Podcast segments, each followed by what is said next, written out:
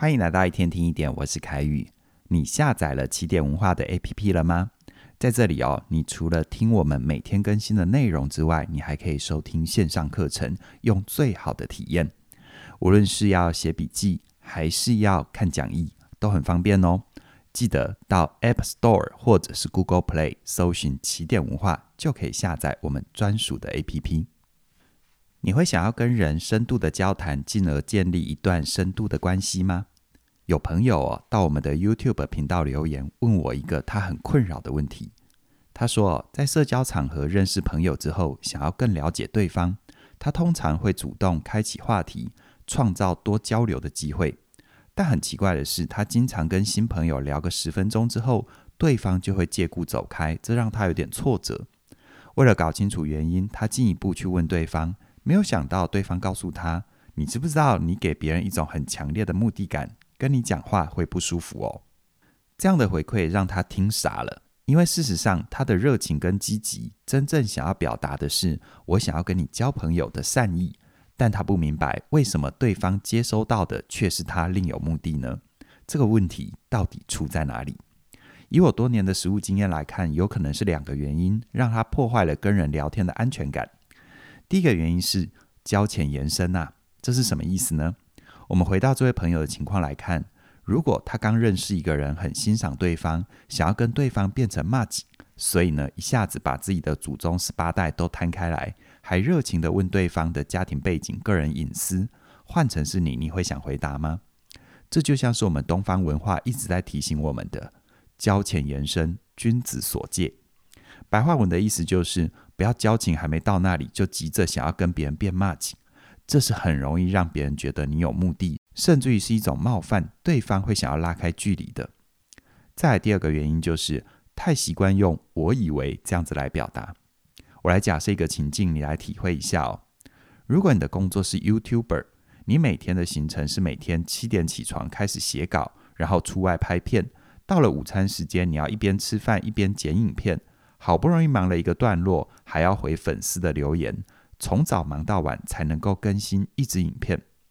结果你认识了一个新朋友，对方一听到你的职业，就直接对你说：“当 YouTuber 很爽吧？每天吃吃喝喝到处玩就有钱赚。”你听了会有什么感觉？你还会想要继续跟他互动吗？像是这种把自己的以为当做是别人的真实这样的表达，往往会带着偏见，很容易让别人觉得反感。连聊天都聊不下去，要发展深度关系就更不可能了。而进一步来看，到底怎么样让别人接收到你的善意，建立合适的关系呢？我独创一个概念，搭配两个具体的做法，你来听听看。先来看第一个，我独创的概念，也就是一段好的关系，它像是四季一样。我们从认识一个人到跟对方建立深度关系，这中间是需要经历过春夏秋冬四个季节，也就是每段关系它都有春天的萌芽、夏天的生长，才有机会迎来秋天的收获，还有冬天的陪伴。不同的阶段都需要一段时间的交流和累积，才能够建立双方的信任和安全感，一起走到下个阶段。而从心理学的角度来看，随着交往阶段的不一样。在关系里的两个人常会对彼此有不同的心理投射，还有需要面对的议题。所以在建立交情的过程里，速度要慢，慢慢增加对彼此的认识，才能够在岁月里层层递进，走向你想要的深度关系。不过这里我要提醒一件事：任何一段关系，就算有了春天的萌芽，也不一定能够迎来夏天的生长。中间的关键是在累积情谊的过程里。你能不能透过好好说话、好好问话，让对方愿意跟你互动，而且是在这次道别之后，下次还想要愿意继续跟你互动？所以喽，你说的话有为你的真心来服务吗？还是你让自己一直处在被误解的情况里？这就是关键中的关键了。如果你也很想要跳出被误解的情况，这里我就马上跟你分享两个简单又好用的诀窍。那就是邀请式的问句，还有去觉察自己会不会说“为什么”这三个字的口头禅。其实，在人际互动里，太快的用“我以为”，往往是破坏关系的杀手。想要管好自己的嘴巴，让我以为三个字慢一点，最好的方法就是创造一个能够让对方先说话、邀请式的问句。这个方法怎么用呢？延续前面的例子来看，如果今天认识一个全职 YouTuber 的人是你，而你真正的意思其实是觉得认识一个 YouTuber 很酷，你很想要多了解对方的生活，而原本会冒犯别人的说法是，当 YouTuber 很爽吧，每天吃吃喝喝到处玩就有钱赚。如果把它改成邀请式的问句，就可以变成这样说：当 YouTuber 好酷哦，你每天的行程大概会怎么安排呢？我很想要知道一下。你感受一下，这样的语言是不是让别人听起来比较友善，又能够表达你想要靠近跟了解的意愿呢？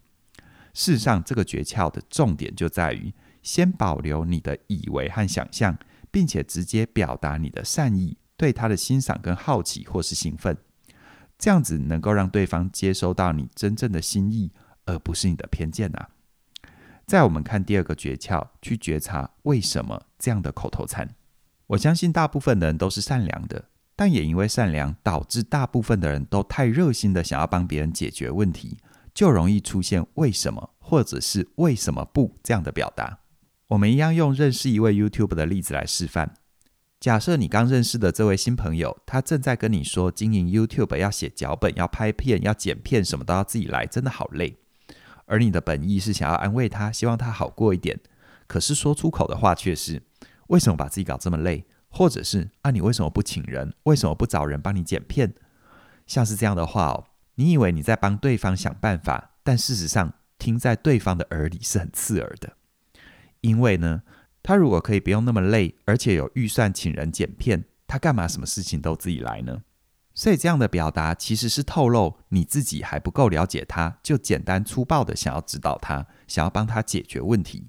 这是很容易引起他人的反感跟排斥，对方当然想走人啊。换个角度，你想想看，如果有个想要认识你的人，一开口就冒犯你，认识没多久就想要帮你所谓的解决问题，你心里有什么感觉？你还会想要多聊吗？大部分的人是不是多相处一秒都觉得不舒服？然后呢？当然是这段关系就不会有然后啦。